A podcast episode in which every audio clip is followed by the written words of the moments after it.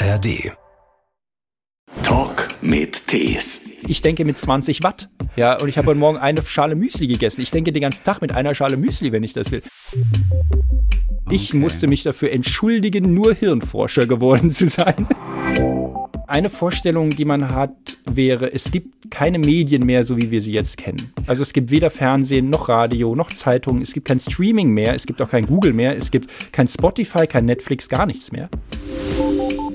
Eigentlich verdient man zum ersten Mal in der Menschheitsgeschichte mit der Dummheit von Menschen Geld. Und das ist gefährlich.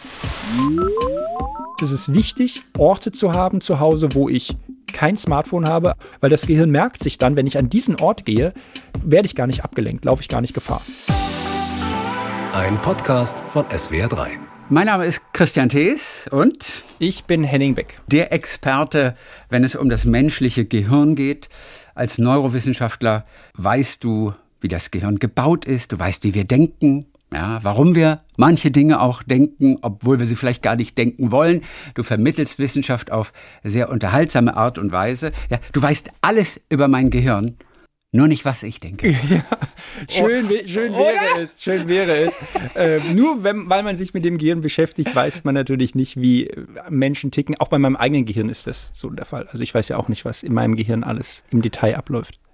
Aber du kannst dich natürlich anders analysieren, als wir das können. Ich kann später zum Schluss draufschauen und sagen, warum ich den Fehler gemacht habe. Ja. Aber während einer Geschichte würdest du nicht über dein Denken nachdenken, warum du das denkst. Ja, weil das Gehirn das gar nicht kann. Es kann sich ja nicht so selber beobachten, während es denkt. Das wäre dann wieder zu viel Arbeit, dann gehen die Gedanken dadurch kaputt. Also es ist, ich, ich sage es immer so, ich denke eigentlich am besten, wenn ich nicht groß drüber nachdenke. Und dann ist das wie bei allen Menschen. Unter der Dusche zum Beispiel. Warum sind wir unter der Dusche so kreativ? Die besten Ideen kommen unter der Dusche. Warum? Ja, das liegt daran, weil das so eine automatisierte Tätigkeit ist. Man duscht so vor sich hin, man ist so im Dusch-Autopiloten-Modus. Das Gehirn hat diese ga ganze Gedankenarbeit, wie ich mich einseife und abbrause, ausgelagert an das Kleinhirn. Und das Kleinhirn übernimmt jetzt so viele Steuerungstätigkeiten, über die ich nicht mehr nachdenken muss. So, und dann hast du im restlichen Teil des Gehirns einfach mehr Platz zum Denken. Und dann gehst du tatsächlich auf gedankliche Wanderschaft. Man sagt Mind Wandering, das Umherwandern dazu. Funktioniert das auch beim echten Spazierengehen? Das funktioniert immer dann, wenn du nicht bewusst nachdenken musst, was du tust. Beim Autofahren, beim Duschen, beim Rasenmähen, beim Geschirr abtrocknen, beim Fahrradfahren. Überall da, wo du, wo du nicht eine Aufgabe hast, auf die du dich fokussieren musst, da wanderst du gedanklich umher. Dann habe ich aber irgendwann mal gelesen, also wenn wir auf das Duschen zurückkommen, ich bin selber jedes Mal wieder überrascht, was mir gerade beim Duschen einfällt, obwohl ich gar nicht drüber nachgedacht habe. Und denke nur, hey, das ist total genial. Wie geil ist das? Da muss man es möglichst schnell aufschreiben, sonst vergisst man es wieder. Und dann habe ich aber auch irgendwo mal gelesen, es hat auch ein bisschen mit der Wärme zu tun, weil die Gehirnmasse, ich drücke das mal leidhaft aus, erwärmt wird und das fördert das auch ein bisschen. Was ist da dran? Das würde ich jetzt nicht überbewerten. Ja. Das Gehirn ist eines der Organe, die fast immer gleich stark durchblutet werden, die immer fast einen gleich Energieumsatz haben. Das muss konstant gut funktionieren. Es ist natürlich so, wenn du jetzt extrem extremen Temperaturen ausgesetzt bist, extrem kalt, extrem warm, dann ändert sich so ein bisschen unser Denken, weil das Gehirn da muss den ganzen Stoffwechsel besser kontrollieren und so. Aber wenn ich jetzt unter der Dusche bin, ich meine, wenn es wohlig warm ist und du fühlst dich wohl dabei und du sagst, ach, das ist jetzt aber schön hier, so das ganze Wasser um mich herum, klar, dann stehst du da vielleicht ein, zwei Minuten länger und dann, dann kommen dir die Gedanken in den Kopf. Ja. Okay, aber es hat nichts damit zu tun, dass da oben irgendwas aufgewärmt wird. Äh, ja, also es ist jetzt nicht so, das Gehirn läuft jetzt so, ist so im, im Tiefkühlmodus und dann muss es erstmal auftauen. So ist das jetzt nicht. Ich meine, ich habe davon gelesen in der Biografie von Ray Cokes, der mal bei MTV gearbeitet hat früher. Und ich meine, in seiner Autobiografie hat er darüber geschrieben. Und ich nur, hey, das kenne ich, das kenne ich. Ah, das liegt auch daran. Ich habe den Eindruck, solche, solche Jungs haben noch einige andere Tricks auf Lager, wie man auf gute Ideen kommt. Ja. Henning, äh, du bist im Prinzip zu Hause in der ganzen Welt natürlich, äh, warst ja auch einige Zeit in Amerika mal, kommst aber aus Südhessen. Du bist der Gegend treu geblieben. Ja, ich bin jetzt über Umwege wieder in Frankfurt gelandet. Ja. Das ist für mich sehr, sehr ideal, weil die Stadt eigentlich immer in der Mitte liegt und ich fühle mich da sehr wohl. Ja. Okay. Weil es gibt ja andere Städte, die natürlich eine andere Faszination ausüben. Ja, andere wohnen in Berlin, in München, in Hamburg. Auch du hast diese Städte kennengelernt, aber sie haben dich nicht gelockt. Also, ich sag's mal so, was bei Frankfurt besonders ist, du weißt immer, dass du in Frankfurt bist. Du drehst dich um und du siehst einfach diese coolen Hochhäuser und du weißt einfach, das ist eine Stadt. Wenn ich auf der Autobahn oder mit dem Zug Richtung Frankfurt fahre, dann siehst du von der Ferne die Hochhäuser schon. Die Stadt ruft nach dir aus der Ferne, wenn du sie siehst. Und das ist, das ist bei keiner anderen Stadt so der Fall. Frankfurt hat Vor- und Nachteile, aber für ja. mich, die Stadt ist klein, kompakt, schnell, ähm, sehr effizient. Sie ist auch ein bisschen kalt. Also es ist eine sehr geschäftige Stadt. In Frankfurt, da trifft man sich nicht abends zum, zum Feierabendbierchen, da wird genetzwerkt, da tauscht man mhm. Businesskarten aus, da wird immer wieder der nächste Deal irgendwie eingefädelt. So, und das, ähm, das muss man ein bisschen mögen, aber ich, ich habe da eine tolle Mischung gefunden. Für mich ist es prima. Wann fing dein Gehirn an, beim Thema Gehirn besondere Endorphine auszuschütten? Also, dass du irgendwann dich für das Gehirn interessiert hast. Wann war das? Wie früh? Hm, man muss dazu sagen, ich war schon sehr früh am menschlichen Körper interessiert, also wissenschaftlich. Ähm, ich also, weiß noch, in der Grundschule. Und auch nicht nur die unteren Regionen des alle, Körpers. Alle Regionen. Also tatsächlich, ich kann mich erinnern, ich hatte so, als ich in der Grundschule war, da hatte ich so ein, als, aus Spaß ein kleines Buch über den menschlichen Körper geschrieben. So immer eine Seite für ein Organ. Und dann habe ich irgendwie 30 Seiten aufgeschrieben. Eine Seite über das Gehirn, eine Seite über die Leber, eine Seite über den Magen. Und das fand, fand ich schon immer faszinierend. Und dann habe ich Biochemie studiert in Tübingen, war ja, ja. viele Jahre in Tübingen, dann zwei Jahre in Ulm und das war auch so die Zeit, da kam Matrix in die Kinos, die ersten, da gab es so erste Aufnahmen vom Gehirn beim Denken, bunte Bilder vom Gehirn. Das war so die Zeit, als die Neurowissenschaft sehr populär wurde. Und ich habe mir gedacht, ui, ja, die Matrix, das ist spannend. Ich möchte mal so eine Matrix bauen. War immer so meine Idee. Und dann in Tübingen ist die Wissenschaftsszene sehr gut und da kam ich dann in die Neurowissenschaft rein.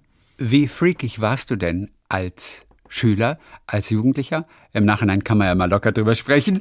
Äh, also, naja, also ich habe mich immer schon äh, sehr für Dinge fasziniert und diese Faszination auch immer sehr stark ausgelebt. Also ich war, ich war, ich, ich auch jetzt, ich begeister mich so an so bestimmten Themen mhm. ganz, ganz, ganz außergewöhnlich. Also wenn mich was fasziniert, dann, dann lese ich mich da rein, dann erzähle ich auch allen Leuten um mich herum, ob mhm. sie es wollen oder nicht, erzähle ich es ihnen einfach. Und ähm, das ist so in mir drinne. Also es gibt auch Videos, da bin ich drei, vier Jahre alt, da, da, da laufe ich schon rum und, und halte vor Vorträge vor Leuten und da erkläre ich ihnen irgendwas. Ich bin, ich bin auf die Welt gekommen und seit ich spreche, äh, erzähle ich über Dinge. Worum ging es mit drei, vier? Damals? Und da ging es um die Hauptstädte von Europa. Na, aber nicht mit vier. Ohne Witz, meine Schwester war noch nicht geboren, also muss ich so jung gewesen sein. Und ich stand vor so einer Schiefertafel bei uns im Wohnzimmer und ich hatte da so eine Europakarte irgendwie so, so hingemalt, irgendwie so schnell und äh, oder die war da so und dann, genau, dann, weil wir machten gerade, wir kamen gerade von einer Reise aus Malta zurück und deswegen habe ich da überall, da ist Frankreich, da ist Malta und ich war da immer sehr fasziniert. Ja. Warum hattet ihr eine Schiefertafel im Wohnzimmer? Äh, das ist so, so, für, für so, so, das ist so eine Kindertafel gewesen. Da kann man so malen so, mit so okay. Kreide. Also man sollte jetzt nicht den Eindruck haben, dass ich hier von Minute eins hier ausgebildet wurde zum, zum Akademisieren. So ist das nicht. Nein, nein, wir sind eine sehr lustige und laute Familie. Kein Lehrerhaushalt. Nein, also nein. die können auch lustig und laut sein. So Absolut. meine ich nicht, aber wegen der Tafel im ich Wohnzimmer. Ich komme aus einer Ingenieursfamilie. Ah, okay. Ich musste mich dafür entschuldigen, nur Hirnforscher geworden zu sein. Denn Ingenieure haben ja die Welt gebaut. Und ja, ich habe deswegen auch immer gleich so dieses, ja, dieses Wissen, diese Begeisterung für Wissenschaft, Natur, Technik immer schon so gleich mitbekommen. Ja. Von mir heißt es ja, ich habe damals, auch nicht zur Freude meiner Eltern, so ein kleines Transistorradio auseinandergenommen. Der Unterschied zwischen uns ist, Du konntest es wieder zusammenbauen. Ich nein, nicht. Also das, das, oh Gott, oh Gott, oh Gott. Da, so würde ich mich gar nicht bezeichnen. Aber hier sieht man schon, Karrierewege werden früh geprägt. Auch bei dir. Also, stimmt, mit dem, mit dem Radio. Ich habe es kaputt gemacht. Ich hoffe, das ist heute anders. Oh. Das ganz große Thema zurzeit, das uns seit einigen Monaten beschäftigt, das ist die künstliche Intelligenz. Du beschäftigst dich damit dein halbes Leben schon mit der künstlichen Intelligenz. Und vorneweg eine gute Nachricht. Du willst uns ein bisschen die Angst nehmen, denn uns wird ja zurzeit anders, gerade weil auch einige Größen aus der Branche warnen, zusammen Briefe aufsetzen. Man möge bitte die Entwicklung stoppen. Jetzt vor kurzem auch erst wieder einer der ganz großen, hab gerade seinen Namen vergessen, der bei Google äh, ganz viel entwickelt hat. Jeffrey Hinton. Genau, das ist er. Der Jeffrey, auch der. Für viele ist das jetzt erstmal nur so ein Ausdruck. Ja, ja, klar, künstliche Intelligenz. Können wir ganz kurz mal konkret festlegen. Was wollen die KI-Entwickler von heute erreichen hm. innerhalb der nächsten 30 Jahre. Also diese großen Visionäre. Können wir das an ein paar Beispielen, die auch unseren Alltag betreffen, einfach mal festmachen. Was soll KI denn eigentlich machen überhaupt? Vielleicht noch einen Schritt zurück, um nochmal kurz zu erklären, was man unter KI sich vorstellt. Also künstliche Intelligenz, man muss sagen, das ist ein sehr guter Marketingbegriff und es ist so ein schöner Überbegriff. Man stellt sich vor, ein Gehirn, was denkt, äh, ein Computer, der denkt. Und man, man interpretiert da auch sehr viele Dinge hinein. Ja, also ein Mensch, der intelligent ist, der kann auch gleichzeitig empathisch sein oder vielleicht kreativ sein. Der hat gutes, gesunden Menschenverstand und das ist bei künstlicher Intelligenz nicht der Fall. KI ist ein Überbegriff für verschiedene Techniken, wie Computer Informationen verarbeiten können. Und das, was man im Moment sieht, was sehr populär geworden ist durch solche Chatbots oder Sprachmodelle, das hat eigentlich einen ganz einfachen Ansatz. Man gibt viele Daten hinein, das System analysiert diese Daten in verschiedenen Schichten, so ähnlich wie so ein neuronales Netz im Gehirn. Ähm, über verschiedene Schichten wird jetzt dieser riesige Datensatz ausgewertet und das System stellt fest, oh, wenn jetzt eine bestimmte Anfrage kommt, dann ist sehr wahrscheinlich folgende Antwort plausibel. So eine statistische Analyse. Hm. Wenn ich zum Beispiel sage, Amsel, Drossel, Fink und ja, Pudding ist eher selten. So, dann sagst du Star oder irgendeinen anderen Vogel. Und nach diesem, so einem ähnlichen Prinzip funktioniert jetzt auch so ein, so ein Sprachmodell. Alles Einsen und Nullen auch weiterhin. Letztendlich ist, sind es Daten, die ausgewertet werden. Ja. Da sieht man schon, was, was keine Einsen und Nullen hat, kann ich auch nicht auswerten. Mhm. Ja, also Glück oder Zufriedenheit hat keine Einsen und Nullen. Das kann ich deswegen auch nur schwer optimieren. Ja. Die Idee dahinter ist jetzt allerdings faszinierend. Also ich könnte mir ja vorstellen, dass, dass, solche, dass solche Systeme ähm, nicht nur Sprache dich mit mir kommunizieren, sondern ich könnte auch bestimmte Anweisungen geben und dann erzeugt dieses Modell für mich Musik oder Bilder oder Filme. Und die langfristige Idee, die man sich dann vorstellen kann, also weil du gefragt hast, was ist in 30, mhm. 40 Jahren? Genau, was soll da sein? Mhm. Also eine, eine Vorstellung, die man hat, wäre, es gibt keine Medien mehr, so wie wir sie jetzt kennen. Also es gibt weder Fernsehen noch Radio noch Zeitungen, es gibt kein Streaming mehr, es gibt auch kein Google mehr, es gibt kein Spotify, kein Netflix, gar nichts mehr. In 30 Jahren. Ja, eventuell. ja, also das ist noch ein Ziel wäre sagen das. Sagen wir mal nicht in den zehn, nächsten zehn Jahren. Aber ja. die, die Vorstellung ist, du hast deinen, deinen persönlichen Assistenten, so wie Siri, oder wie, wie, wie diese sprechende Büroklammer von, von, von Word, Clippy. Also ja. So, nur in schlau. So, und, und die hast du jetzt überall dabei und diesen Assistenten und dem sagst du dann, ich möchte jetzt ein, ein, ein Tatort haben. Der Tatort soll aber nur 73 Minuten lang sein und in diesem Tatort soll es um einen toten Industriellen gehen, der mit einer Ananas erschlagen wurde. Und drei Minuten vor Schluss sagst du mir, wer der Täter war und bitte lustig machen. Ja. Und dann kriegst du deinen individuellen Tatort gebaut. Ja. Und wenn ich möchte, dass Bjarne Mädel da mitspielt, dann wird auch Bjarne Mädel da mitspielen. Oder wenn du möchtest, dass du selber mitspielst, kannst du selber mitspielen. Okay. So, und das heißt, jeder könnte seine ganz individuelle Kultur um sich herum bauen. Wofür musst du noch irgendwelche Spotify-Playlisten haben? Du könntest sie dir erstellen lassen. Die Gefahr ist dann natürlich, dass, dass dann jeder halt seine eigene Musikwelt, seine eigene Kunst und seine eigene Medienwelt um sich herum aufbaut. Mhm. Aber der Vorteil ist natürlich, das ist skalierbar, sagt man. Ich kann damit leicht Geld verdienen. Aber es klingt doch überhaupt nicht attraktiv. Für mich klingt es überhaupt nicht attraktiv. Ich will das eigentlich nicht. Das wäre auch ein starkes Gegenargument gegen diese Technik. Stell dir vor, wir hätten diese Technik gehabt vor 20.000 Jahren. Ja, hier äh, irgendwo auf der Schwäbischen Alb, irgend so Höhle, wo die damals ihre Knochenflöten gebaut haben. Stell dir vor, du hättest da KI gehabt. Und die Kunst wäre damals von KI optimiert worden. Wir würden immer noch in diesen Höhlen sitzen und irgendwelche Höhlenmalereien malen. Die besten Höhlenmalereien der Welt, garantiere ich dir. Aber Menschen wären ja nie rausmarschiert und hätten Regeln gebrochen, weil KI optimiert das Bestehende, was da ist. Mhm. Und wenn ich das so optimiere, dann klingen die Lieder im Jahre 2050 immer noch so wie von Taylor Swift. Nichts gegen Taylor Swift, aber es ist, aber es ist, es, es ist kein, kein Fortschritt da. Weißt du, ich bin aufgewachsen mit Nirvana und den Red Hot Chili Peppers. Die haben für mich ja eine, eine Botschaft gehabt, die sie ausdrücken. Und wenn ihr Lieder im Radio spielt, dann geht es um die, die Botschaft, die da vermittelt wird. Und KI hat keine Botschaft. Ja. Das heißt, wir werden weniger Botschaften haben in der Zukunft. Davon kann man jetzt schon ausgehen. Oder es setzt der Gegentrend ein. Schau dir an, was passiert ist, als die Fotografie erfunden wurde. Die Malerei hat sich radikal geändert. Weil nur dadurch, dass es Fotografie gab, war ja auf einmal die Notwendigkeit, da was anderes zu machen. Mhm. Und dann kam Kubismus, dann kam abstrakte Malerei, dann kam Expressionismus. Diese Lücke wurde gefüllt. Und ich hoffe und ich appelliere an alle Leute da draußen, ob sie Musik machen oder Bücher schreiben oder, oder, oder Kunst, äh, Kultur, Filme, es geht darum, bei den Leuten was auszulösen, eine Botschaft echt zu transportieren. Und ich könnte mhm. mir vorstellen, das wird in Zukunft immer wichtiger werden.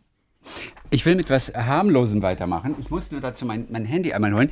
Also, uns fasziniert ja durchaus ChatGPT. Ne, dieser kleine Bot, dem du eine Aufgabe gibst, eine Frage stellst und der aber auch wirklich sprachlich perfekt eigentlich Dinge zusammenfasst. Wir sind nicht ganz sicher, ob die immer alle stimmen. Man muss das überprüfen, aber es ist auf jeden Fall sehr viel Wahres dabei. Und ich will jetzt mal was ganz Belangloses. Das ist das Erste, was mir heute Morgen einfiel. Das ist die Frage, was ist das, was bist du für ein Fußballfan? Eintracht Frankfurt? Oder Darmstadt. Ich bin ja in Darmstadt geboren. Ja, ich bin ja alles klar, Darmstadt, ja. Bei Frankfurt hat es ja gute Zeit. Ja, ich, ich also. Pokalfinale. Meinem achtjährigen Ich kann ich nicht sagen, dass ich kein Eintracht-Fan mehr bin. Also. Ja. also ich habe heute die wirklich banale Frage: Was ist das Problem des HSV? Alles klar. Als HSV-Fan verstehst du? Ich bin gespannt. Wir drohen schon wieder nicht aufzusteigen. Was, was wirklich, denkst ach, wir haben ein so super Team, eine wirklich gute Mannschaft. Die spielen auch wirklich einen guten Fußball und trotzdem sind wieder zwei andere. Darmstadt ist halt besser. Vermutlich wie Darmstadt. Darmstadt ist halt besser und wird vermutlich hochgehen. Und das habe ich nur aus, aus Spaß eingegeben. Und das, was so zusammengefasst wurde, das war wirklich, wirklich sehr gut. Kurze Erläuterung, der HSV ist so und so, so ein Verein, und dann ein Hauptproblem des HSV ist die Unbeständigkeit seiner Leistung. In einigen Spielzeiten schafft es der Verein erfolgreich zu sein und in der ersten Bundesliga zu bleiben, während er in anderen Spielzeiten gegen den Abstieg kämpft. Es gibt viele Gründe, warum der HSV Schwierigkeit hat, eine konstante Leistung zu erbringen. Darunter erstens mangelnde Kontinuität bei der Trainerbesetzung. In den letzten Jahren hat der HSV häufig den Trainer gewechselt, was zu einer mangelnden Kontinuität in der Spielweise und in der Strategie des Teams führen kann. Zweitens Schwächen im Kader. Der HSV hat in einigen Spielzeiten einen schwachen Kader gehabt, der es dem Team schwer gemacht hat, gegen starke Gegner zu bestehen. Drittens, finanzielle Probleme. Der HSV hat in der Vergangenheit mit finanziellen Problemen zu kämpfen gehabt, was dazu geführt hat, dass der Verein sich keine teuren und talentierten Spieler leisten konnte. So, wir sind gleich am Ende. Viertens, Druck und Erwartungen. Der HSV ist einer der traditionsreichsten Vereine Deutschlands, was bedeutet, dass der Druck und die Erwartung der Fans und Medien oft hoch sind. Dies kann zu Stress und Leistungsproblemen bei den Spielern führen. Allerdings, und das ist der abschließende Satz, hat der HSV in den letzten Jahren auch positive Entwicklungen gezeigt und versucht langfristig erfolgreicher zu sein. Der Verein hat sich auf die Jugendarbeit konzentriert und versucht, junge Talente zu entwickeln, um in der Zukunft erfolgreich zu sein. Eins zu eins genauso geschrieben. Ja. Das stimmt fast alles. Also vorne war, glaube ich, irgendwie ist, ist mehrfach abgestiegen oder so hieß es. Mehrfach in die zweite Liga abgestiegen. Das sind sie bisher nur einmal. Aber alles andere ist wahnsinnig eloquent. Die Informationen sind alle relativ korrekt. Und jetzt frage ich mich, wie arbeitet der? Ist es einfach nur eine Maschine, die Google-Ergebnisse sehr schön zusammenfügt und präsentiert? Ist es nicht mehr als das? Oder steckt da noch ein bisschen mehr dahinter? Und ich habe mich gefragt, diese Sätze, wie ich sie gelesen habe, standen diese Sätze eins zu eins so bereits irgendwo, er hat sie nur geholt und zusammengeführt oder hat er diese Sätze geschrieben, der Bot? Also erstmal, das klingt ja super, ne? Das kannst, ja fast, kannst du fast eins zu eins äh, auf irgendeine Webseite stellen. Total. So, und ähm, um die Frage zu beantworten, nein, diese Sätze hat er nicht irgendwo rauskopiert. Ah, okay. Diese Satz, Sätze hat dieses System selber erzeugt. Mhm. Deswegen spricht man auch von, von generativer KI, also erzeugender KI. So, und es ist auch nicht die Google-Suche, also wenn du jetzt äh, das Microsoft-Produkt verwendet hast, Mhm. ChatGPT wird wahrscheinlich die Bing-Suche verwendet worden sein, also wenn es ans Internet angeschlossen ist, die Bing-Suche. Mhm. So, und was dieses System macht, ist, es, es kriegt ja ein, ein, man sagt ein Prompt, also eine Anfrage von dir. Du hast ja irgendwie eine Frage gestellt. So, du hast diesen Prompt gestellt und dieses System erkennt jetzt, da sind bestimmte Schlüsselwörter drin oder Wortkombinationen. Und jetzt HSV beispielsweise. Was ist das Problem HSV? Dieses System könnte jetzt suchen, Problem HSV, könnte jetzt erkennen, in diesen riesigen Textmengen, die dieses System ja ausgewertet hat, sind entsprechend vielleicht schon, schon Ideen oder, oder Textbausteine schon drinne. Und dieses System wird jetzt erkennen, okay, wenn jetzt diese Frage gestellt wurde, Problem HSV, was ist der plausibelste nächste Schritt, das plausibelste nächste Wort, das plausibelste nächste Wortstück, die plausibelste nächste Phrase und so kann sich dieses System selbstständig wieder einen Text zusammensetzen. Allerdings, dieses System fängt immer vom Anfang an und versucht dann diesen, diesen Satz oder diesen Text fortzuschreiben. Das System weiß aber nicht, wie dieser Text endet. Menschen machen das andersrum. Menschen haben am Anfang eine Idee im Kopf und erzeugen dann nach die Sprache. Und das System erzeugt erst die Sprache Stück für Stück, so wie du, wie du ein Steinchen hinter den nächsten Stein setzt, um so eine Kette aufzubauen. Und Menschen haben erst das gesamte Bild im Kopf. Aber diese, diese Form von, von KI, die du vorgelesen hast, die ist natürlich extrem extrem gut, wenn du Texte erzeugen willst. Allerdings, du musst ein bisschen aufpassen. Also manchmal, ich habe zum Beispiel das bei mir mal eingesetzt, ich habe mal geschaut, liste alle Bücher auf, die Henning Beck geschrieben hat, in chronologischer Reihenfolge und erkläre, wie du zu deiner Lösung gekommen bist. Und von den sieben Büchern, die ich erwartet habe, waren dann ähm, haben drei gestimmt, zwei haben gefehlt und drei waren erfunden. Und, und das heißt, du musst, da muss man noch ein bisschen tweaken, also noch ein bisschen nachschärfen, um das Ding besser zu machen und du musst ihm halt auch vertrauen können. Das ist die große. Frage der Zukunft. Da wird es schwierig für uns nachzuvollziehen, wie das Ding arbeitet. Mhm. Wir verstehen, wenn es Informationen zusammentragen kann und einfach nur auflisten kann. Mhm. Google-Suche im Prinzip. Das versteht wir. Mhm. Easy. Aber dass diese Maschine ja denken, ist jetzt falsch, da kriege ich gleich einen Einspruch von dir, sie denkt ja nicht.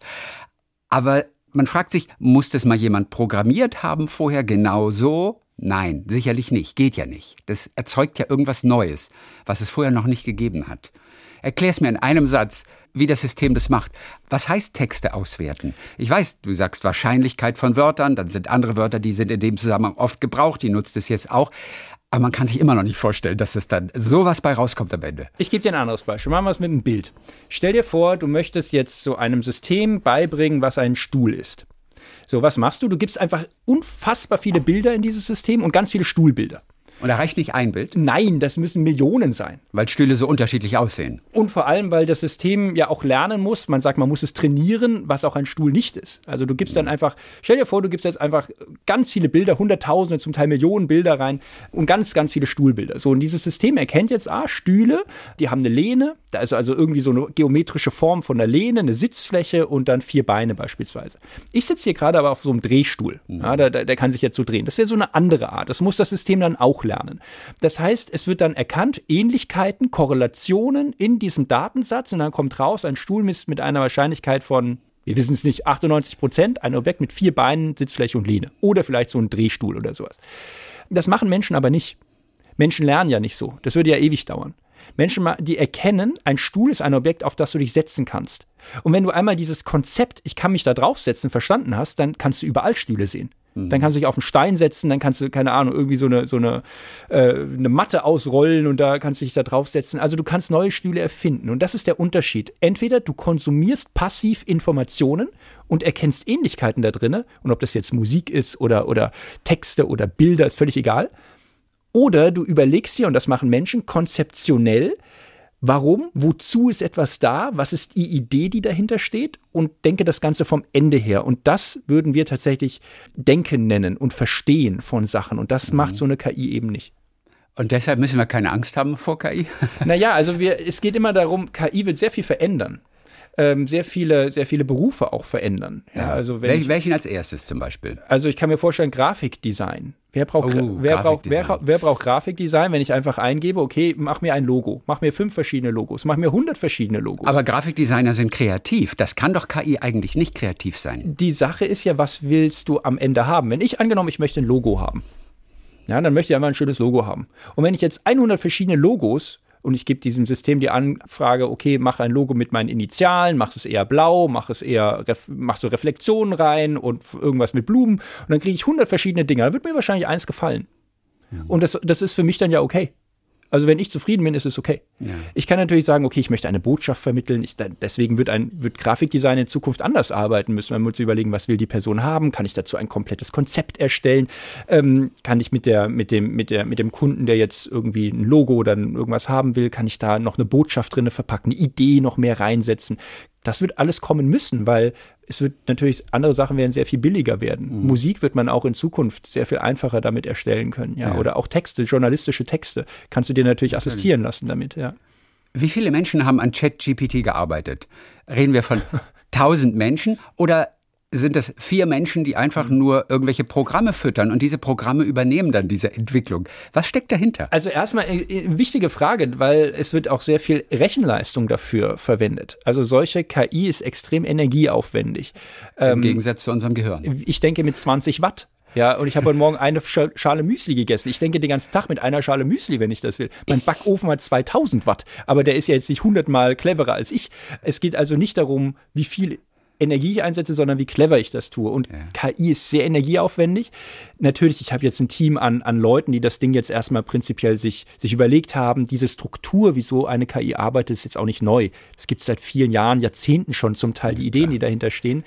Interessant ist aber auch, was, was häufig nicht so in der Öffentlichkeit ist, es gibt viele Clickworker, gerade in Afrika, die dieses System noch nachträglich justieren oder schärfen, damit nicht rassistische, beleidigende, sexistische, desinformierende Antworten da rauskommen. Weil das war immer das Problem mit den, mit den Systemen davor. Die konnte man sehr schnell zu rassistischen ja, oder politikfeindlichen, menschenfeindlichen Aussagen verleiten und das will man vermeiden. Deswegen, ich habe da noch sehr viele, nicht ich, also man hat da noch sehr viele, sehr viele Personen dazugezogen, um dieses System nachträglich immer noch zu kontrollieren. Das menschliche Gehirn ist der KI eigentlich überlegen, ne? Höre Nicht nur daraus. eigentlich. Also, also ist ja, ja. definitiv überlegen. Also der KI, die wir jetzt haben, all ja. das, was man jetzt sieht, 98 Prozent von dem, das ist im Prinzip statistische Auswertung von Daten. So, diese Systeme verstehen nicht, was sie tun. Was du vorgelesen hast eben, diese KI hat nicht verstanden, was der HSV ist. Es sind statistische äh, Wörter nach einem statistischen Verfahren aneinandergesetzt. Die Frage ist jetzt, ordne ich mich dieser KI unter? Und weil du gefragt hast, was ist die Gefahr? Das ist die Gefahr. Ich kann mich an ein tolles Zitat von Konrad Zuse erinnern, dem deutschen mhm. Computerpionier, dem Erfinder des ersten programmierbaren Computers der Welt, der in den 90ern gesagt hat, die Gefahr, dass der Computer so wird wie der Mensch, ist nicht so groß wie die Gefahr, dass der Mensch so wird wie der Computer. Wir, wir benehmen uns wie Maschinen, wir vertrauen ihnen viel zu sehr, wir hinterfragen viel zu wenig. Die Suchanfragen oder die Ergebnisse, die da rauskommen, wir akzeptieren die einfach und dann werden wir manipulierbar. Wovor haben denn jetzt auch die Großen im Silicon Valley, wovor haben sie denn jetzt Angst, wenn sie davor hm. warnen in der Zukunft? Also du bist selber ab und zu mal drüben. Du bist in verschiedenen Thinktanks auch. Du kennst Elon Musk. Du hast mit Elon Musk zu Abend gesessen und das, das Ganze nicht, durchdiskutiert. Das nicht? nicht? Mit, Habt ihr nicht zusammen Abend gegessen? Frau, ich nur, nur, mit seiner Frau. Ist die so wie Elon selber oder ist die net, alles, netter? Alles nette Kerle. Alles nette Kerle. Ja. Alles nette Kerle. Auch war, die Frau. okay, gut. Aber ihr besprecht diese, diese Themen auf jeden Fall dort im Kreis. Ja, man unterhält sich natürlich auch. Also alle Leute, die ich da kennengelernt habe, die sind alle sehr reflektiert. Die wissen auch, was so eine Technologie kann, auch was sie nicht kann. Es gibt natürlich auch solche Evangelisten und solche Jünger, die das quasi wie die Ankunft des jüngsten Gerichts jetzt sehen. Ja, klar. Ich würde das jetzt allerdings nach meiner Erfahrung eher so einschätzen, die Gefahren sind zum einen, dass so eine KI in irgendeiner Form unkontrollierbar wird. Man denke an Waffensysteme, wo man KI einsetzen kann. Das ist eine, ist eine große Sorge. Eine andere Sorge ist, dass tatsächlich Desinformationskampagnen damit fast selbstständig laufen können und ich einfach mehr Quantität in solche Desinformationen reingebe.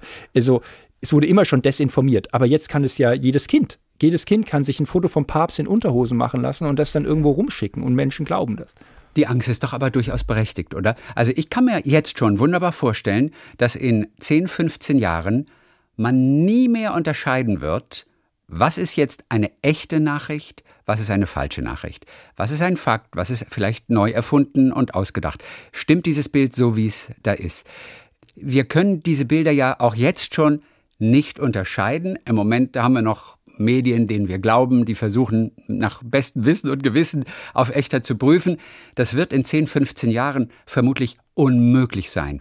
Diese Gefahr, die ist eigentlich relativ groß. Ja, was man da nicht machen kann, man kann es nicht top-down kontrollieren. Die Vorstellung, ich gebe ein Gesetz drauf und kontrolliere das, das funktioniert nicht. Das macht auch Fortschritt kaputt. Also das Osmanische Reich, was jahrhundertelang weltweit führend war technisch, hat den Buchdruck nicht eingeführt und daraufhin keine Aufklärung durchlebt und die technologische Führerschaft in der Geschichte eingebüßt. Ich denke, es wird eher andersrum sein. Schau dir an, wie der Pressekodex entstanden ist.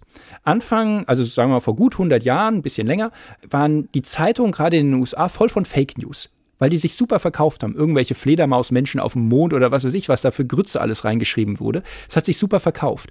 Bis ja. die Verleger festgestellt haben, hey, wenn die Leute uns nicht mehr glauben, dann kaufen die unser Zeug nicht mehr. Wenn einfach so viel Müll da drin steht, wir müssen uns selber Regeln geben, damit wir noch ein gutes Produkt haben. Und das wissen natürlich auch solche IT-Firmen. Wenn die Suchergebnisse, die da rauskommen, unglaubwürdig sind, dann ist es kein gutes Produkt. Das heißt, du brauchst Verlässlichkeit, du brauchst eine Überprüfbarkeit, damit die Leute dieses Ding auch nutzen. Und sehr wahrscheinlich wird es in diese Richtung gehen, weil diese Firmen sich dieser Gefahr bewusst sind und die werden sich eher selber Regeln auferlegen, um sich selber zu zähmen, damit sie in Zukunft gute Produkte haben werden. Auf der anderen Seite muss der Konsument in der Lage sein, das dann zu unterscheiden. Das schaffen genau. wir heute nicht, wo alles noch relativ offensichtlich ist, was stimmt und was Wenn nicht stimmt. Wenn du in Zukunft Leute manipulieren willst, wird dir das gelingen. Und das, das war tatsächlich schon immer so. Und in Zukunft mit Sicherheit wird es, wird es auch da die eine oder andere Kampagne geben. Ich wäre allerdings nicht so pessimistisch zu sagen, dass das unsere Demokratie gefährdet, wenn jetzt wieder irgendwie so eine so Fake News durch die die rollen da einmal durch, aber unser System an sich bleibt da stabil, solange du die Meldung noch nachvollziehen kannst, überprüfen aber, kannst. Aber von Demokratiegefährdung reden wir jetzt schon. Ja. Also selbst in dieser Zeit geraten ja ganze Gesellschaften ins Wanken. Also das Interessante dabei ist, du siehst, dass mit Social Media Länder, die viel Social Media haben, wo Social Media auch sehr in den in den in den Nachrichten Konsum eingreift, dass die tendenziell eher autoritärer werden. Man sieht es in Brasilien, du siehst es auch in den USA, eine bipolare Gesellschaft. Also da wird darüber diskutiert, ob die Verfassung überhaupt noch für das 21. Jahrhundert geeignet ist, weil ich habe immer ja zwei Parteien, also mehr, also ähm, durch dieses Mehrheitswahlrecht. Ich sehe es in, in, in Großbritannien, man sieht es überall Radikalisierung. Le Pen wird vielleicht die nächste Präsidentin werden in Frankreich. Du siehst diese Radikalisierung durch Social Media schon, weil du ja Geld damit verdienst, dass du zwei Gruppen hast. Also ich bin jetzt Fan, du bist Fan vom HSV, ich bin Fan von, von Darmstadt. Die, man verdient ja Geld damit, dass wir nicht alle Fans von Darmstadt sind, sondern damit, dass wir zwei Gruppen haben. Und zum ersten Mal in der Geschichte der Menschheit wird das ein richtig quantitatives, gutes Geschäftsmodell, dass ich Gruppen habe, die ich gegeneinander setzen kann. Eigentlich verdient man zum ersten Mal in der Menschheitsgeschichte mit der Dummheit von Menschen Geld. Und das ist gefährlich, weil dadurch separieren sich natürlich solche Gruppen. Und mit KI, das wäre der ultimative Katalysator dafür. Ein wichtiger Punkt noch. All das, was du vorgelesen hast, wie KI funktioniert, funktioniert deswegen gut, weil du ja weißt, was wirklich richtig ist. Also du weißt ein bisschen was über den HSV zum Beispiel. Ich weiß, welche Bücher ich geschrieben habe. Das heißt, die Leute, die schon viel wissen, werden durch KI noch cleverer werden die können ja überprüfen, stimmt das oder nicht. Die können sich helfen lassen in ihrem kreativen Tun. Die können eine, eine, Gedankenblockade können sie einfach überwinden, indem man dieser KI die Aufgabe gibt, mach mir mal zehn Überschriften für meinen nächsten Artikel oder sowas. Oder du kannst dir einen Anmoderationstext schreiben lassen und sagen, oh, der ist gut, der ist nicht so gut, dann friemel ich mir den zusammen. Leute, die aber nicht viel wissen, die dieser KI vielleicht zu leicht vertrauen, die werden dadurch viel manipulierbarer werden. Und das ist auch eine Gefahr, die, die in dieser Technologie mitschwingt. Nicht, weil die Technik zu clever ist, sondern weil wir eigentlich ein bisschen zu blöd sind und zu unmündig sind, das clever einzusetzen. Wie nutzt du KI jetzt schon für deinen Job? Hm, also ich habe zum Beispiel für mein nächstes Buch, das kommt im Herbst raus, da hatte ich so ein bisschen ein Problem, da ging es um, wie, wie soll der Titel heißen. Also hast du gar nicht selbst geschrieben? Äh, Moment mal. Ja, wie, aber, können wir es überprüfen? Äh, natürlich kannst du es überprüfen. Ich gebe dir mein Wort dafür. Naja, aber wie auch immer. Also die, ich habe es selbst geschrieben, das soll hier, das soll, aber die, aber es ging darum, wie mache ich den Titel und ich habe einfach mal Titelvorschläge da eingegeben, mache einen Titel für das Buch und da kam der Titel raus. Ich habe keinen davon genommen, aber einfach nur, um einfach mal sein, sein, seine Gedankenblockade so ein bisschen zu überwinden an dieser Stelle. Einfach viele Vorschläge zu kriegen und dann zu sagen, oh ja, es könnte in diese Richtung gehen, es ist was ganz anderes geworden am Ende. Aber es wie so ein Katalysator, wie so ein Booster für dein Denken, kannst du den so als, als Adjutanten an der Seite so mal mhm. einsetzen. Ja. Ist als Sidekick, wenn man so will. Und äh, was wird der Titel? Äh, die Gesetze der Dummheit. Die Gesetze der Dummheit. Und was hat die KI dir vorgeschlagen? Da, kam, da war überhaupt nichts mit Dummheit oder Gesetzen. Es ging um sowas, äh, Kraft der Krise, Veränderungen, Gestalten. Und da kam so, so allgemeiner Blabla raus. Der, der, der, nichts davon ist es geworden. Aber es war mir interessant zu sehen, was jemand, ich hätte ja. gesagt schon jemand, was ein anderes System dazu, was dazu meint. Und ähm, ich denke, das, das könnte wichtig sein, weil auch wenn du jetzt Musik machst, ja, äh, oder, oder man hört dir im Radio zu, weil du deine Art hast, wie du Radio machst.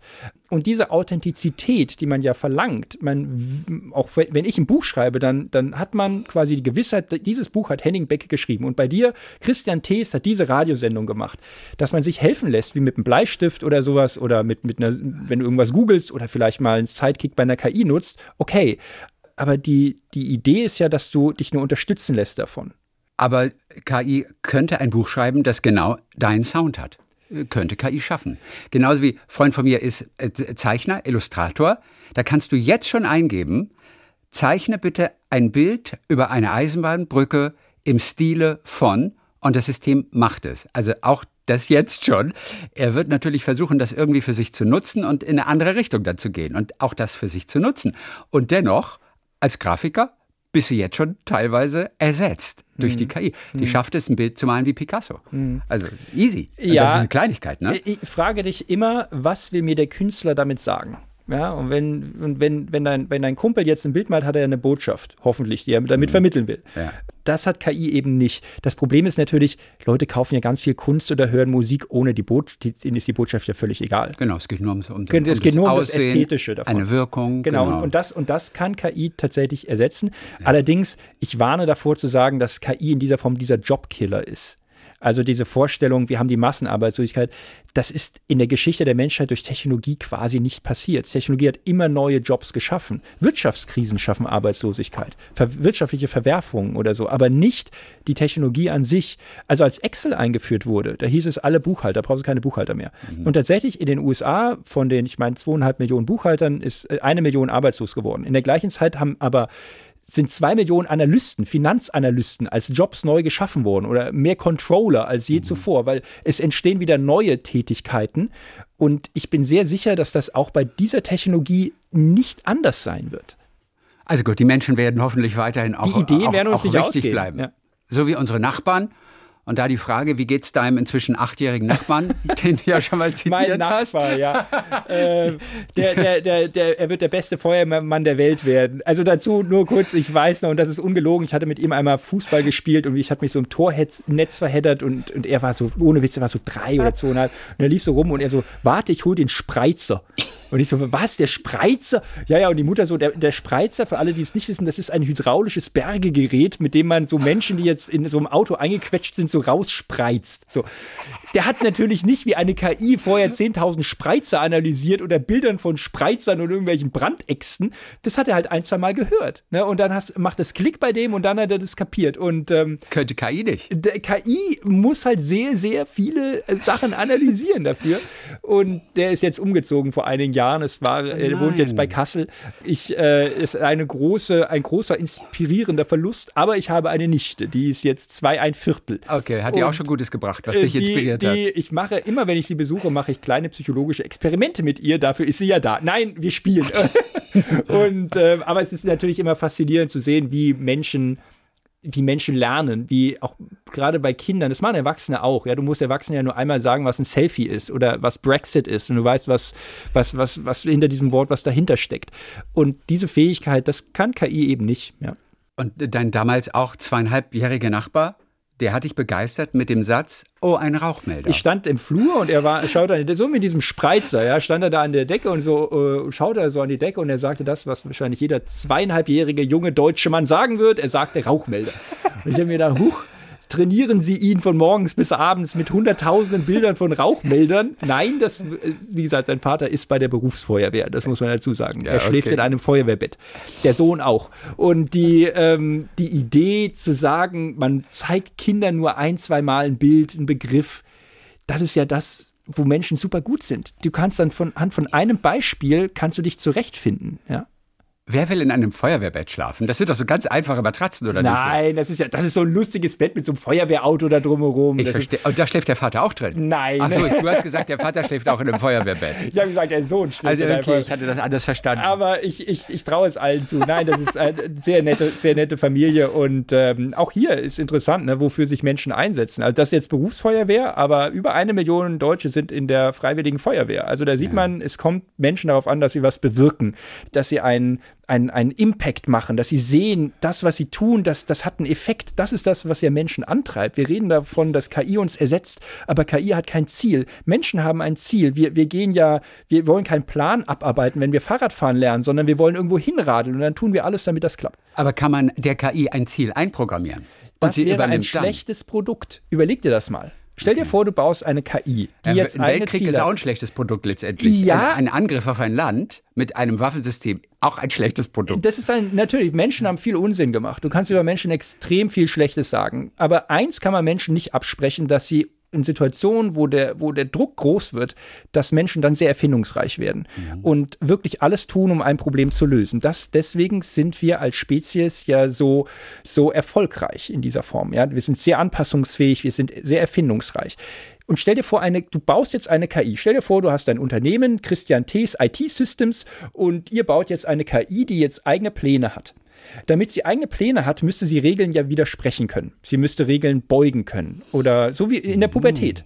Wenn Menschen pubertär werden, dann brechen sie Regeln. Das ist kultureller Fortschritt. Du hast eine Idee, wie du die Welt veränderst.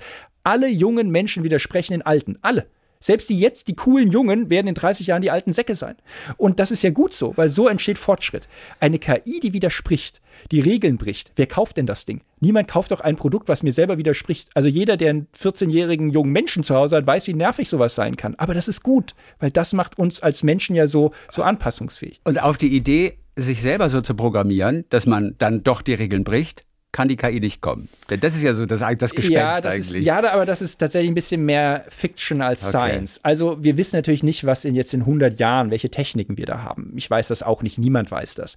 Aber mit der Technik, die jetzt da ist, zu sagen, einfach mehr Daten rein, einfach mehr Rechenpower rein und irgendwann wie der Geist aus der Flasche kommt da auf einmal jetzt Bewusstsein raus und die KI optimiert sich, das ist Glauben. Das, ist, das entbehrt jetzt jeglicher Wissenschaft. Und es ist auch in dieser Form das ist nicht möglich, dass ein statistisches System sich selber erkennt und selber Pläne setzt. Das bräuchte eine völlig andere Art der Informationsverarbeitung. Ein interessantes Duell auf jeden Fall KI gegen das menschliche Gehirn, das ja so faszinierend ist. Über das meiste können wir jetzt heute nicht sprechen. Hast du ein Gehirn jemals aufgeschnitten im Rahmen deiner Ausbildung? Ich habe auch Gehirne aufgeschnitten. Ja, Ja. ich muss allerdings sagen, das ist jetzt nicht so spektakulär. Nein. Also das ist ähm, das Faszinierende dabei ist aber Folgendes: ne? Du weißt ja bei jedem Organ, wie es funktioniert irgendwie. Eine Lunge, äh, die sieht aus wie so ein Blasebalg, ja, das Zwerchfellblasebalg. So und durch den Darm, da rutscht was durch. Ein Herz, das pumpt. Ja. So ein Gehirn, das schaust du an und du hast keine Ahnung, wie das funktioniert. Du siehst einfach einen Haufen weißliche Masse und da soll jetzt alles das rauskommen, was wir Gedanke, Bewusstsein nennen. Und wir haben ganz ehrlich keine Ahnung, wie das konkret funktionieren soll. Das ist das Geheimnis schlechthin. Oder? Ja. Äh, Marc Benecke, der Kriminalbiologe, der hat ja mal das Gehirn von Adolf Hitler aufgeschnitten, weil, weil die, die, der russische Geheimdienst ihm das zur Verfügung gestellt hat. Denn die hatten das. Aber es sah auch nicht groß von- anders aus. Du siehst halt von, das ist halt auch, von außen erkennst du nichts. Das ist so wie beim Orchester. Wenn du von außen auf ein Orchester schaust und niemand spielt, weißt du ja auch nicht, was die gerade gespielt haben oder was sie als nächstes spielen werden. Ja. So, das, das siehst du dem ja nicht an. Und wenn sie spielen, dann ist die Musik da nicht irgendwo drin. Du marschierst ja nicht in das Orchester rein und sagst, ah, da ist die Musik, die liegt da irgendwo rum. Im Gehirn ist es ähnlich. Wenn du von außen auf ein Gehirn schaust, kannst du auch nicht sagen, was dieses Gehirn denk denken kann. Und ein Gedanke, der ist auch nicht, der liegt auch nicht irgendwo im Gehirn rum sondern wie ein Lied in einem Orchester wird ein Gedanke erzeugt, wenn Nervenzellen zusammenspielen. Es ist diese Dynamik. Und wenn die Nervenzellen aufhören, ist der Gedanke weg. Henning, äh, toll für diese Einblicke. Heute wieder mal ein bisschen in KI, in das menschliche Gehirn. Was äh, steht als nächstes auf deiner To-Do-Liste für den heutigen Tag? Äh, tatsächlich hoffe ich, dass ich heute nochmal aufs Rad komme, ein bisschen Fahrrad fahren. Das Wetter ist herrlich. Der, der, der Frühling ist da, da muss ich aufs Fahrrad. Aber du hast keine To-Do-Liste. Ich habe. Du ich, hast To-Do-Listen. äh, ich, ich, habe, ich habe eine Not-To-Do-Liste tatsächlich. Ich schreibe, ich schreibe mir häufig auf, was ich in der Woche oder sowas, wovon ich mich nicht ablenken lassen möchte, was ich auf keinen Fall ähm, machen möchte, damit ich mich dann auf das andere besser konzentrieren kann. Wie diszipliniert bist du darin? Ich weiß zum Beispiel, dass wenn wir uns einer Sache widmen, dass wir natürlich durch Anrufe, aber vor allem auch durch unser Handy permanent von unserem Arbeitsprozess abgelenkt werden. Das ist Gift. Du weißt es. also du weißt äh, es noch besser als die Dinger wir wurden ja alle. so konzipiert. Also es gibt ja eine, ein eigenes Labor in Stanford bei San Francisco, die nichts anderes gemacht haben, als zu, das Gehirn zu hacken, zu schauen, wie kann ich solche Apps so programmieren, dass ich, dass sie mich immer ablenken, dass ich immer dahin greife. Okay. Macht das Denken natürlich auf Dauer kaputt. Übrigens, die cleversten Menschen, die ich in Kalifornien kenne, die wissen sehr genau, wann sie ein Smartphone benutzen und wann nicht. Die cleversten Typen erkennst du daran, dass sie alle ein Hobby haben. Ein Hobby, bei dem man nicht erreichbar ist. Die lesen Bücher oder, oder fahren auf Fahrrad oder kochen oder irgendwie sowas, aber du brauchst Phasen, wo du verdauen kannst, gedanklich. Und was ist dein Hobby? Auch Fahrradfahren in dem Ich, Fall. ich, genau, ich fahre Fahrrad Ja. und ähm, dann ist man meistens nicht erreichbar. Und das führt aber auch zu Selbstdisziplin. Also deine Frage, wie selbstdiszipliniert bist du? Also Mhm. Rennradfahrer sind sehr selbstdiszipliniert. Es ist eine Form der modernen Askese. Also mein Schweinehund ist tot. wenn wir alle, ich nehme mal nur vier Minuten auf unser Handy gucken, einfach um zu gucken, ist wieder eine Nachricht, wieder was wird ausgeschüttet, wenn wir was kriegen, Dopamin oder was ist das da oben, Endorphine? Was Die Endorphine ist eher so diese allgemeine Zufriedenheit, Gemütlichkeit, so der, dieser Kick, diese Schnelle, du kriegst ein Like und du Ja, siehst, oh, läuft, Dopamin wäre das. Also das Dopamin, das Belohnungszentrum sozusagen, mit jeder Mail, die kommt, mit jeder neuen Ja, Nachricht, die, die angekündigt an, ne? wird. Ja, aber wenn da schon wieder eine 2 steht bei WhatsApp, eine rote 2, also weiße 2 im roten Kreis, bumm, sofort Dopamine. Unser Belohnungszentrum wird permanent Gerade aktiviert. wenn du Likes kriegst oder sowas. Likes, Likes. Gut. Wenn wir uns ablenken lassen, und ich nehme mal nur alle vier Minuten von einer Tätigkeit, Wie fatal ist das eigentlich? Ja, du brauchst eigentlich schon das ein Vielfaches an dieser Zeit, die du investiert hast, um zurückzukommen. Zwei, das zwei, dreifache, um dann wieder so zu denken wie vorher. Ja, also du, du, du das ist so, wenn du schnell hin und her springst, du bist immer ein bisschen, bisschen schwarz im Kopf in der Zeit, du machst mehr Fehler, du musst auch erst diese Konzentration wieder aufbauen. Das heißt, das ist wie so ein Schleier, der sich in dieses Denken so reinlegt. Das heißt, es ist wichtig, Orte zu haben zu Hause, wo ich kein Smartphone habe, also ob das die Toilette ist, die Küche oder das Schlafzimmer, aber es muss ein, zwei Orte geben, wo du das nicht hast, weil das Gehirn merkt sich dann, wenn ich an diesen Ort gehe, werde ich gar nicht abgelenkt, laufe ich gar nicht Gefahr. Und vor allem beim Arbeiten sollten wir vielleicht darauf achten. Äh, also wenn ich, ich kenne auch Leute, die sich so eine Thinking Time im Kalender blocken, ja, die, die so sagen, ich möchte zwei Stunden ungestört arbeiten, so und dann, dann legst du das Handy, machst du aus, legst du am besten auch in einen anderen Raum, du setzt dich dann hin, liest was, ähm, kannst am Rechner einen Text schreiben oder sowas. Das ist wichtig, ja, um quasi dem Gehirn zu signalisieren, hey, hier wird sich jetzt konzentriert und danach kannst du wieder wo auch immer hin scrollen. Ganz herzlichen Dank für heute. Wann kommt das neue Buch?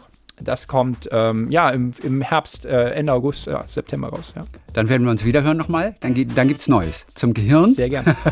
und allem, was du in der Zwischenzeit dann auch wieder rausgefunden hast. Denn auch du bist permanent am Forschen. Natürlich ein ganz wichtiger Aspekt deiner Arbeit. Und dann werden die Ergebnisse vermittelt. Ja, aber in diesem Buch versuche ich es natürlich so allgemein verständlich wie möglich zu machen. Dafür sind wir auch immer sehr dankbar. sehr gerne. Henning Weg, Dankeschön für heute. Sehr gern. Mit Tees.